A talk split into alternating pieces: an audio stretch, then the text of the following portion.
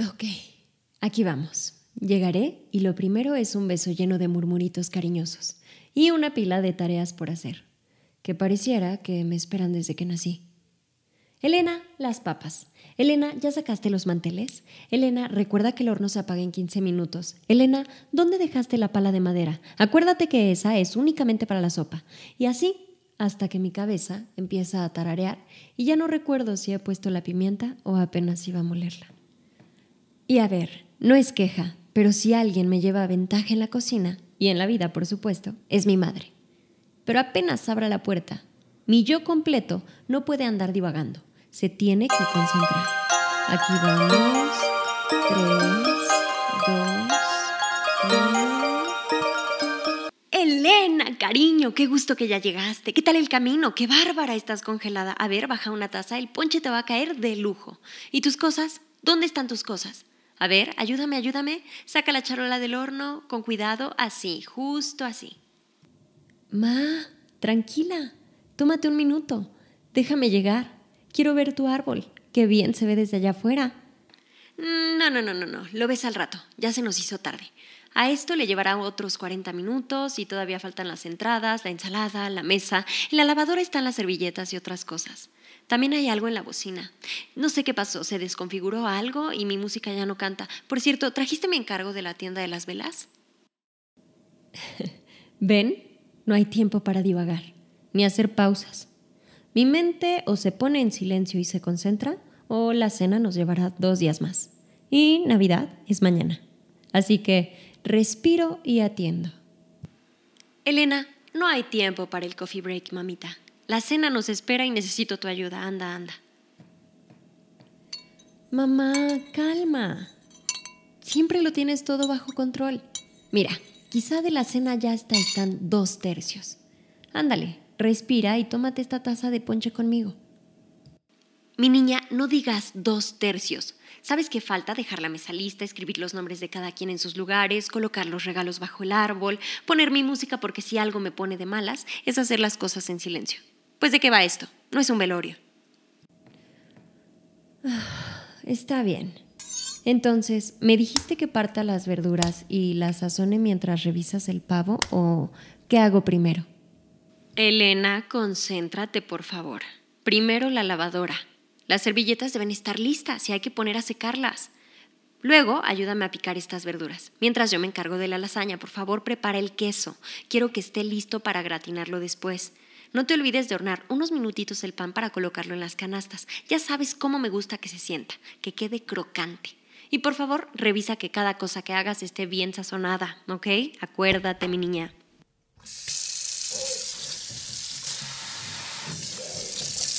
Mi madre parece que ve toda la película antes de que pase. Sabe, antes que yo, en qué me voy a equivocar. Y ella descubre por el color, por la textura, el aroma, qué es lo que le hace falta a cada platillo. Parece una vidente de la cocina. Mientras yo solo paseo en mi mente mis palabras favoritas de la cocina.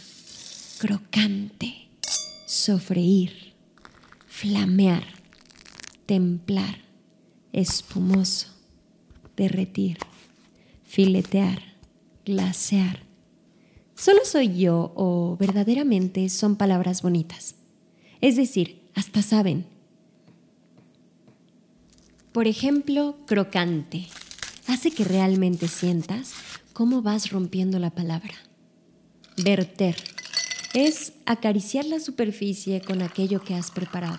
Suena suave al inicio y termina fuerte, como un abrazo. El primer contacto es sutil y termina en un apretón. Así me suena verter. Y por eso es que mentalmente me preparo, porque aunque no soy chef, en la cocina de mi madre hay una exigencia de primer nivel. A cómo partes las verduras, que no es lo mismo filetear que en julianas y tampoco es lo mismo que picar. Y ya oyeron lo de la pala.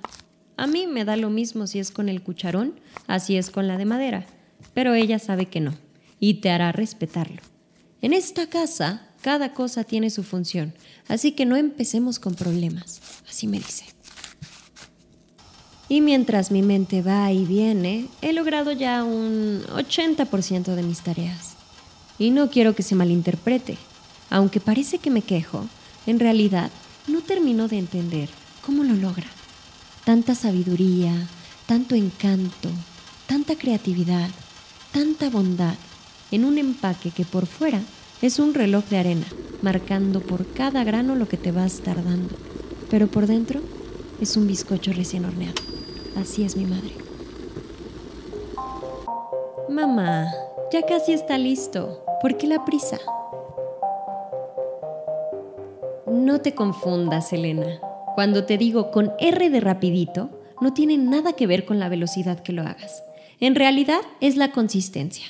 No va más rápido quien corre a mil por hora, pero sí quien no deja que el camino lo distraiga. Y rápido no es el tema, mi niña. El punto es que no te pauses, que no te congele la situación, que sepas reaccionar en el segundo mismo que el camino está cambiando y por sobre todo que no abandones, que termines, que logres, que aquello que estás decidida a empezar le des el honor de verse terminado a sí mismo tan completo, tan grande, tan estoico, que creas y confíes en tu poder de crear. Que sepas que la tan aclamada receta secreta que todos van pidiendo a las cocineras tiene que ver más con el amor que uno le pone al proceso, a la entrega de cuando uno se decide hacer algo, hasta el placer de ponerlo en medio de la mesa para compartirlo y ver a todos los tuyos conectarse en algo tan básico y a la vez tan poderoso como lo es el secreto de una buena cocina.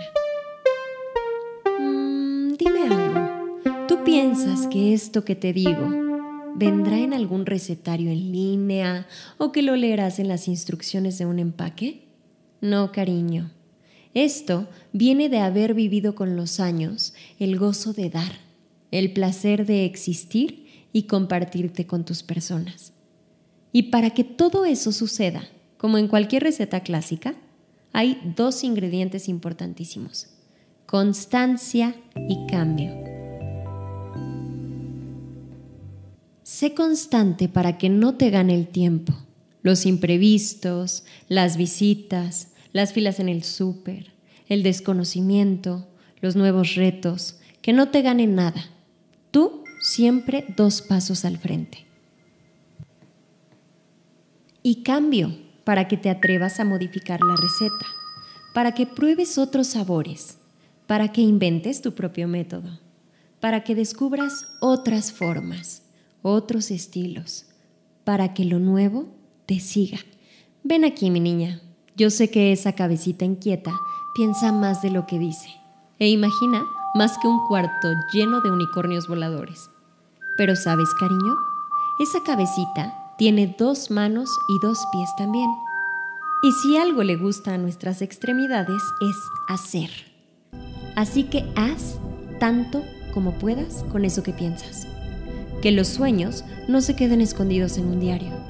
Que los deseos no se vayan al fondo de la fuente del parque. Que las ideas un día sean cosas. Así que, con R de rapidito, cariño. Y ya sabes, que no es con prisa, es con precisión. Anda, sirvamos las copas y pongamos el pavo en la mesa. ¡Ay, Nico! Carita de bicho. Ya abriste los regalos. Mm, ven aquí, ven aquí, ven aquí. Yo diciéndole a tu madre de la prisa y un pequeñito ya nos ganó con los regalos. Ven, no le diremos esto a los demás. Será nuestro secreto. Y un día te contaré por qué eso de ir corriendo no es vivir pero ya cuando estés más grande. Ahora sí, todos a cantar, que Nicolás ya encendió las velitas de todos y si nos tardamos más, se sigue con el arbolito.